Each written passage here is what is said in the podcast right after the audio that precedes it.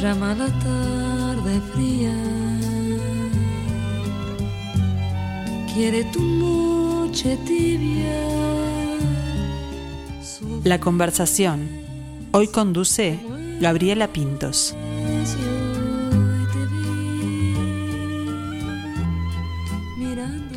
Y ustedes ya la escucharon, yo no sé si necesita presentación, pero lo voy a hacer igual.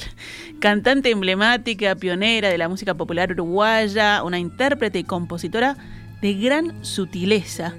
La mujer de ojos tristes, que fue musa de Eduardo Mateo, protagonista de una época fermental de la música uruguaya y de eso que era incipiente y que se diferenciaba ¿no? de lo que se venía escuchando, esta música urbana, este, nacional han pasado 50 años de su primer LP, grabado ya en Buenos Aires, pero su obra y su voz están activas, están vigentes.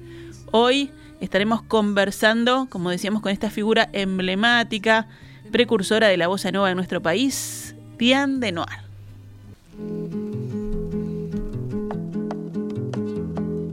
Esa tristeza que tiene. Diane, ¿cómo estás? Buen mediodía. Hola Gabriela, ¿qué tal? Muy bien, muy bien, un gusto y un honor tenerte aquí.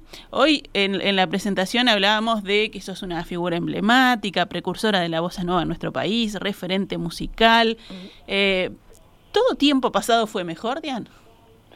No, yo creo que al contrario, que uno va arando, va creciendo, ¿no? Ahí está. Este, si bien fue una época muy linda, muy fermental, de, de mucha creación, de todos modos creo que seguimos construyendo y eso es bueno, ¿no? Sí, yo creo que sí. que uno se va desarrollando como humano y como y como artista también, ¿o no? Exacto, y como persona. Entonces lo bueno, por eso sigo cantando. Si no me hubiera, me hubiera quedado plantada en aquella época, este, pero sigo cantando y, y renovando repertorio, aunque siga haciendo cosas de aquella época, modificadas capaz este, de, en arreglos musicales y eso.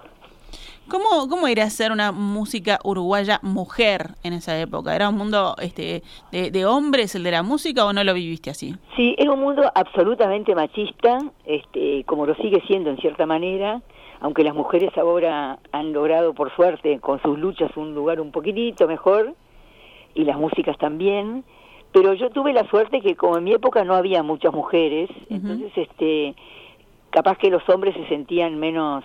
Eh, comprometidos y era como que tenían a la nena al lado, ¿entendés? Este, no me no me boicotearon mucho en esa época. Pero entiendo que, que es, difícil hacerse lugar entre tantos hombres, pero era era un poco cuando empecé a cantar era un poco la nena mimada, entonces eh, tuve que guerrear menos de lo que otras mujeres tuvieron que luchar. Está, más que la, la, guerra o la lucha en realidad iba por otro lado, no por el tema de, ser este mujer en, en, un campo de hombres, ¿no? Sí, bueno, yo además, viste, canté un par de años y después me fui o me tuve que ir. Sí. Entonces eh, hubo una época que no que, que no la viví tanto, este, de hacerse lugar a los codazos, que eso yo ya estaba fuera del país, ¿no? Ahí está, y, y otras compañeras músicas sí hicieron este camino acá. Cuando volviste, ¿cómo lo viste? No, lo vi que vi ah, faltaban mujeres cuando yo volví, porque yo volví en el 91. Este, pero ya eh, eh, había mujeres empezando, trabajando. Eh, hubo mucha presencia femenina en la música infantil en aquella época y creo creo que eso también abrió otro camino nuevo. Este y ahora están fantásticas las, las músicas, estamos organizadas, este se está buscando una ley de cupo, así que falta, falta, ¿no? Todavía los festivales son muy masculinos, pero bueno, de a poco se va ganando lugar y, merecidamente. ¿Cuántos años tenías, de, eh, Diane, cuando, cuando empezaste a incursionar en el canto, en la música, o cuando en realidad dijiste, bueno, esto es lo que me gusta a mí, quiero ir por ahí? Bueno, empezar a cantar, según mi madre, yo eh, cantaba con sílabas, con sílabas antes de hablar. Ay. Era ahí tu lenguaje, ¿no? Eh, Sí, sí, ya cantaba de, de, de chiquita, muy muy pequeña. Este, en mi casa también me formaron musicalmente, lo cual me ayudó y apuntaló. Y en mi, y mi casa era una casa de, de padres melómanos, ¿no? Este, yo empecé a tocar piano jovencita también, a los seis, cinco años, seis, sí, cinco años. Chiquitito. Este, y ahora empezar a cantar ya entre comillas profesional lo hice sin darme cuenta cuando acepté integrar los conciertos beat que fui bastante Sí. inconsciente no sabía bien dónde me estaba metiendo aunque tuve la lucidez de no participar tocando guitarra yo sino que ahí fue cuando bueno me busqué un guitarrista un trío y encontré a Mateo pero tampoco eh, pensé que me iba a meter en un mundo llamarle profesional lo hacíamos porque porque nos gustaba para pasarlo bien Y yo decía que, que fuiste precursora de, de- de integrar a nuestro país, de hacer escuchar la bossa nova. Eh, ¿Era la música que escuchabas o qué más escuchabas? ¿Qué te gustaba? Bueno, los 60 son primero de todo eh, rock and roll, Sí, Beatles, Beatles seguro, roll, claro. Elvis Presley, Beatles y, y bossa nova. Creo que son la- la- las tres este, músicas que nos, los tres géneros que nos marcaron mucho. Yo además tenía una formación bastante francesa, era la época Sí. post-existencialista de la canción francesa, de, de los efluvios de Juliette Gréco, François Hardy, Brassens, o sea, esa época también a mí un poco me marcó, pero digamos que los 60 es una época de rock, Beatles y bossa nova, y, y es lo que a mí me, me movió a querer tocar guitarra, a dejar el piano y querer tocar guitarra. Te cambió ahí, te cambió el, el, el- el paso. Pero igual, eh, lo dijiste, lo de los instrumentos tampoco te, te gustó mucho, tampoco te copó mucho, ¿no? No, me copaba, pero yo me daba cuenta que no era, que yo no era suficientemente buena como para hacer el acompañamiento que yo quería que me hicieran, porque en ese sentido tengo oído, escuchaba buena música y me daba cuenta lo que es una música bien tocada y lo mal que la tocaba yo. Y esa, esa música que uno escucha en la adolescencia, en la juventud, como que te marca, ¿no? Es la primera que uno empieza a escuchar por elección y Sí. no por, por adopción, como decía, yo tenía padres este melómanos que, que, que me formaron en mi casa, entonces uno viene con ese bagaje, pero después dice, bueno, a mí me gusta esto. Y eso queda marcado. Sí, pero a tal punto que, mira, cuando era, por ejemplo, aniversario de casado de mis padres, Sí. yo les regalaba a ellos el disco de, de Elvis Presley o de los plateros que me gustaban a mí. Para que fueran conociendo, ¿no? Es- Esto es lo que, esto es lo que suena, esto es lo que me gusta. Sí, sí, sí, sí, y para tener yo el disco, porque capaz que no tenía plata para comprarme tantos discos, pero por lo menos tenía plata para uno, se los regalaba a ellos, pero en realidad era lo que yo quería escuchar, Había un doble interés allí. totalmente. Dian, yo contaba que se cumplen 50 años, ¿no? Del primer LP que grabaste allá en, en Buenos Aires. Sí, Este- de la edición se cumple el año que viene, pero que lo grabé, lo grabé en el 72 Ahí y se editó en el 73, exactamente. Y eh, fue también justamente en la previa de lo que fue Mateo Solo Bien Celame, ¿no? El, el disco de, de Eduardo Mateo, que en realidad fue para grabar este para tu disco y después se quedó. Sí, él vino para grabar tres temas del mío nada más, porque ya había todo un montón de, de- de canciones orquestadas que vos recién pasaste, Elio y te vi orquestado. Sí. pero había justamente tres temas que no me gustó como quedaron arreglados por los arregladores argentinos, que por cierto eran muy buenos músicos, pero que eran muy ma- mateísticos, entre ellos esa tristeza que acabas de pasar, que esa lo tuvo que tocar Mateo, porque no sé, es, viste que Mateo tiene una, una, una forma rítmica Claro. que solo Mateo, bueno, ahora hay gente que lo puede hacer en el Uruguay, pero en aquella época, imagínate, en el año 72 en Argentina, que era otro, otro Era otra cabeza, ¿no? musical. Sí. Claro. Este, así que bueno, me lo traje a Mateo para que me hiciera esos tres temas, que era esa tristeza, mejor me voy, y el adiós, que es un candombecito precioso que me hizo Mateo para el disco. Y bueno, ya que estaba ahí, este Carlos Piris aprovechó y le grabó el maravilloso Mateo Solo Bien Celame. Ahí está. Es un disco divino. Y, y de ese disco de- del tuyo, eh, la, la- la particularidad, ¿no? Además de, de ser el primer LP, es eso, de, los temas súper orquestados y después esos tres que se diferencian específicamente, ¿no? Que tienen Sí. otros instrumentos que van por otro lado, que los grabó todos Mateo. Sí, sí, sí, to- tocó todo, pues ya no había plata, este, mejor, ¿no? Porque el- el- hay hay unos colchones con tipo órgano, fenómeno, y tocó las tumbadoras también, Pero también fue eh, mi primer disco todo en español, ¿no? Porque yo había sacado, yo estaba ya cantando mezclado bossa nova en diferentes idiomas, canción francesa, y ya había empezado a cantar algunos temas de Mateo, acompañada por el quinto, pero eh, en este disco me propuse que fueran todos temas en español y, y, todos de compositores uruguayos. Entonces está Mateo, está Daniel Amaro, está Urbano y está Pipo. Y este era como otro planteo, ¿no? O sea, se terminó la época de cantar en, en cualquier idioma como nos gustaba en aquel momento, sea rock o bossa nova, vamos a hacer ahora algo más propio, más en, español y más uruguayo. Eso que, decíamos de que era una música también distinta de todo lo internacional que estaba llegando, ¿no? Una cosa urbana de acá. Ahí arrancamos con lo que después se llamó canción urbana, este y, con el cantón Bebit, ¿no? Claro. Ahí arrancamos con un movimiento nuevo, nuestro, propio. La verdad que sí, en ningún lugar se hizo eso, ni antes ni después.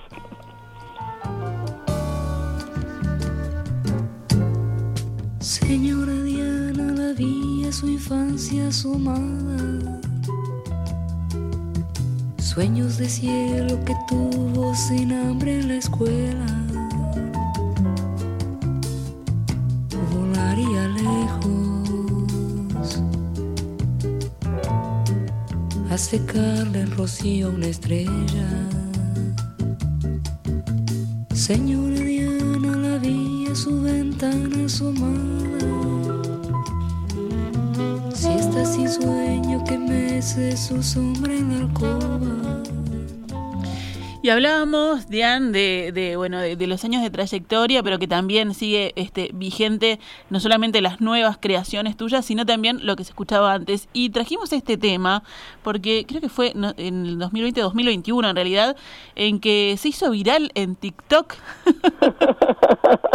Bueno, y sigue, ¿sabes qué sigue? Porque tiene como 1,9 millones de vistas. Impresionante. no, sabía, sí, sí. En realidad, este es un tema que me hizo Pipo, pero la versión que se viralizó es la versión de lo que grabamos en casa con Mateo. Mateo, claro. Para mandar a Buenos Aires para que hicieran la orquestación de este tema. Y, cuando te enteraste de eso, de que, bueno, esta red que además es la, más utilizada por, por jóvenes, ¿no? Por adolescentes, que tiene un poco eso, que hay mucha música de ahora, pero ellos escuchan temas que, que ya tienen años como si fueran una novedad y uno cuando llega a ellos dice, pero esto me resulta familiar. pero mira, Gabriela, yo creo que lo, lo mejor que me, que me puede pasar es primero que a jóvenes hoy les interese mi música. Eso es lo, el mejor aliento, ¿no? Eso por un lado. Por otro lado, si, te, si te fijas, no, por supuesto que no me fijé en el millón ochocientas mil o novecientas mil. Sería mucho tiempo. Son muchísimos blanquitos rubios, o sea, anglo, eh, sean de Estados Unidos o del norte de Europa, y muchos asiáticos. Entonces yo infiero, supongo, que esto es porque este tema yo se lo, se lo, se lo di a pedido de Devendra Banhart, no sé si lo conoces, Devendra Banhart es un cantante, cantautor eh, americano que ha venido acá a Uruguay, que le gusta Mateo y, porque le gusta Mateo me quiso conocer, etcétera, etcétera. Y él hizo un vinilo muy lindo con una playlist, vinilo muy lindo porque él pinta también hizo las carátulas. Y ese vinilo tiene la versión esta que de Mateo y yo que mandamos a Argentina, y es un disco que salió en Estados Unidos, en Suiza y en Francia. Y me parece que por ahí viene... ¿Sospechás que por ahí puede ser? Sí, porque si no, ¿quién me va a escuchar a mí en, en Asia? ¿Entendés? Bueno, en Asia, en, Asia, en Japón todavía. En Japón, claro. en, una cosa que sorprende cuando sale editado un disco mío es que los primeros en pedir discos míos son de, de Japón. Esas, esas cosas raras de los japoneses. Pero es, esa masa de gente que, que en TikTok creo que viene de ahí, no sé. Pero de todos modos, un placer, digo, estoy contentísima que a los jóvenes pongan mi música para maquillarse o para sacarse fotos, qué sé yo, para bailar delante de la cámara. Ahí está, porque además hay de todo, ¿no? Los que acompaña a videos de, de, de distintas actividades en, Tal en cual, todo el sí. mundo. Hay uno que promociona los tés y dice que son sweet, sweet, sweet. Dulce, dulce, dulce. Bueno, está. Si bueno, parece dulce la canción. Claro, le pareció dulce la canción para acompañar esos test. Sí, pero lo interesante es por cómo lo eligieron. Es es lo que todavía no me, no me cierra, todavía no entiendo. Bueno, pero que pero está está buenísimo que decías vos eh, que mantenga el- los temas esa esa vigencia, ¿no? Que es lo que tiene la música también, que traspasa todas las barreras, incluso el tiempo. Tal cual, pero que a la gente de mi generación le guste, no es extraño porque vivieron esa época. Pero jóvenes de ahora, que son reggaetón, rap, etcétera, que les interese ese tipo de melodía, bueno, bienvenido. ¿Qué más puedo pedir? ¿Y vos qué escuchás ahora? Si yo te pido una recomendación, ¿qué me sugerís? Como original, A ver, sí, no, original, yo escucho, mira, yo escucho lo que a mí me parece buena música. sí. sea este, música clásica, jazz de toda la vida, de Miles Davis, etcétera, la bossa nova maravillosa que sigo escuchando John Gilberto, hasta gente nueva que aparece, tanto en América Latina como en África. Este, hay sonidos nuevos que a mí de repente me, me gusta oír, este, y hay propuestas nuevas. Pero te digo, la música es buena o mala, no tiene tiempo tampoco. Estoy atenta a, a escuchar cosas nuevas siempre, pero tampoco desesperada por, por no perderme nada vanguardista. Yo sigo escuchando cosas de antes. Es- Y que, va por ahí, ¿no? Por lo que a uno le gusta. Es totalmente subjetivo eso. Totalmente, y por la buena calidad Claro. de lo que se produzca. Ya está, yo qué sé. Y si te hablo de la música nacional, hoy hoy decíamos que, por ejemplo, ahora hay este, muchas eh, intérpretes y compositoras también, mujeres en distintos géneros acá en, en nuestro país. Muy distintos. Una cosa es lo que hace Florencia Núñez, que es muy interesante, otra cosa es la Pata Kramer, que también es interesante, otra cosa es Ana Prada, que también es interesante. Es decir, hay eh, propuestas diversas este, y, y lindos porque individualizás muy bien a, la- a la, a la cantautora, Claro. Muy redonditas como propuestas. Me gustan. Que, que mantener esa impronta, ¿no? Que también es, es, es un difícil. plus en, en cada artista, que tenga el sello. Lo más difícil es que como intérprete te reconozcan. Eso es lo mejor que le puede pasar a un intérprete, saber que cuando lo ponen eh, eh, esa música decís, ah, fulana. Claro. Identificar, eso, eso, tener etiqueta propia de alguna manera, es lo mejor que te puede pasar. Bueno, yo hablaba de, de la sutileza en, en tu música, en tu en tu voz. ¿Cuál es tu impronta? ¿Cuál decís vos que, que, que es tu impronta? Es el sello que dicen, mira, esta es Diane de Noir. Yo creo que, que yo creo que interpreto. Yo, so- yo soy una cantante que a mí no me interesa eh, cantar mostrando el caudal vocal. Y creo que al interpretar eh, hago que la que, el- que la letra te llegue, que entiendas la letra. Y creo que mi vía de comunicación es por ahí. Está buscando contar esa historia, ¿no? Llegue. Sí, sí. Diane, y para verte en vivo contando esas historias, cantando esas historias, eh, bueno, tuviste una previa ahora en, en verano, en la previa de tu cumpleaños me parece también, en enero. Cual, sí, en el, ¿cómo eh, sabés? ah, ¿viste? en el en, en un en un lugar que también es muy mágico, ¿no? Como es el Museo Blanes. Ah, es impresionante. Ese patio, cantar ahí delante de la fuente, rodeada de las esculturas y la gente mezclada, es maravilloso. Y además al atardecer, es realmente es, es- es mágico, sí, no hay otra palabra, es, es precioso ese lugar. Era una pintura como porque que podía estar allí en el, en el museo también. bueno, y ahora volvés, Diane. Repetimos porque se agotaron y ahora volvemos a repetir y se volvieron a agotar, pero se abrió eh, lista de espera porque parece que los aforos ahora se empiezan a, a- a aumentar. Sí, claro. Así que bueno, este, ahí estamos, pero maravilloso por el primer fin de semana que salió la, la, la promo, enseguida se, se volvieron a agotar, o sea que agradezco en el alma el interés de la gente y yo feliz de cantar de nuevo en ese lugar maravilloso con un trío fantástico que me acompaña. Muy bien acompañada estás, contale a la gente. Sí, que es este Andrés Arnicho en teclados, Andrés Wells en batería y el Lobito Lagarde en guitarra, contrabajo, bajo, dirección musical y arreglos. ¿Y por dónde pasa el repertorio que estás este, compartiendo?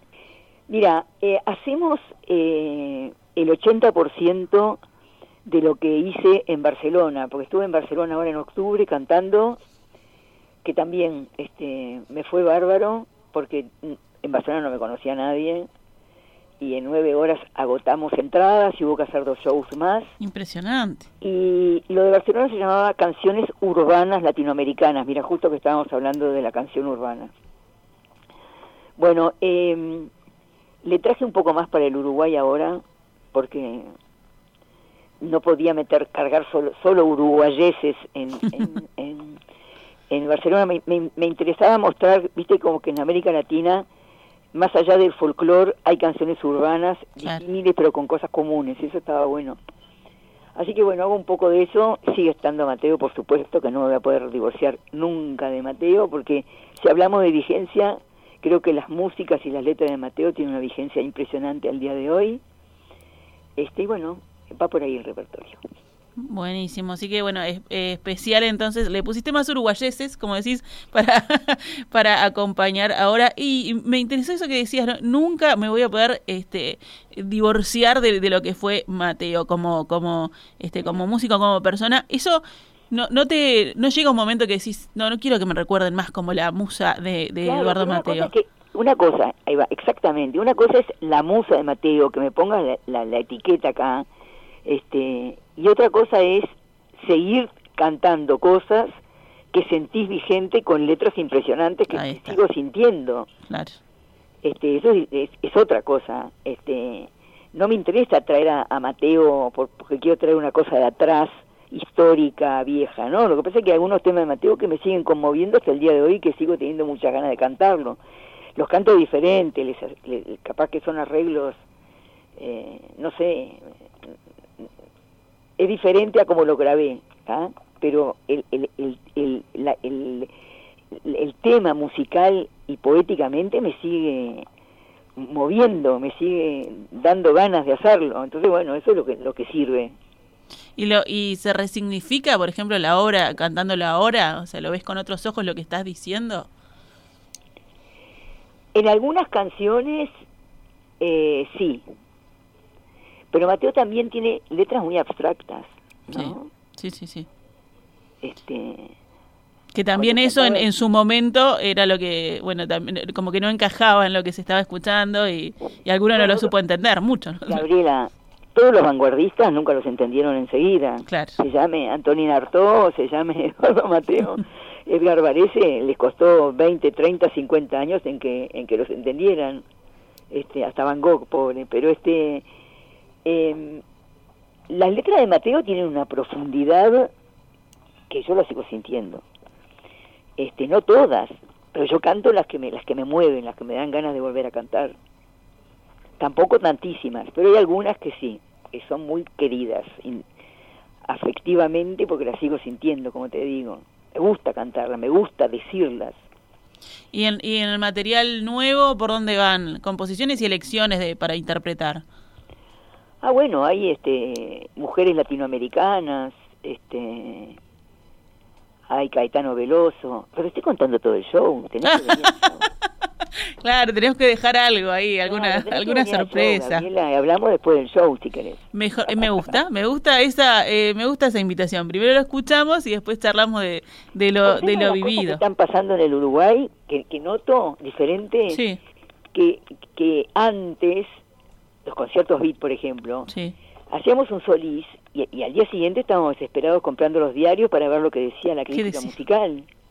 Y ahora todo el mundo promueve, pero no hay críticas después del, del, del, toque, después del concierto. Y es una lástima, es verdad. porque las críticas ayudan, y, digo, la crítica en el buen sentido, si critica, este, te ayuda a mejorar. Bueno, está la crítica como reseña, ¿no? Como también como como Sí, sí, sí, como como valoración de lo que hiciste.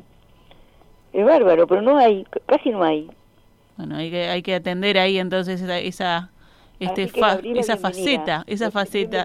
al concierto y después del concierto. Me encantó, me encantó. Entonces el 18, si queda yo me voy a poner en esa lista de espera, y si queda algún lugarcito para el 18 a las 19 y 30. siempre hay alguien que falla y te digo, el aforo lo van a ampliar, este, si no anular, no se sabe. Están, estos días son días así de signo de interrogación. Claro, sí pero obviamente el, el horizonte viene de ampliar el aforo, así que seguro entras. Bueno, y manden ese mail a tiendita gmail.com para, por todo eso que dijo Diane recién, de que si queda algún lugarcito o si se amplía el aforo, allí este, tienen las entradas y después charlamos de lo que vivimos y de todo ese este, material y arte compartido eh, con, con tu música y con ese trío que te acompaña tan bien. Exacto.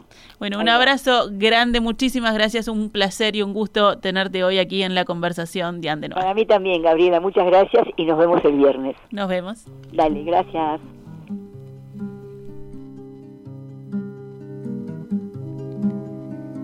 Más que ternura tienen tus ojos tristes, pena más que cansadas quedan tus manos chicas, muertas, más que agotado quedas, pensando triste solo, y en un rincón te quedas mientras un llanto asoma.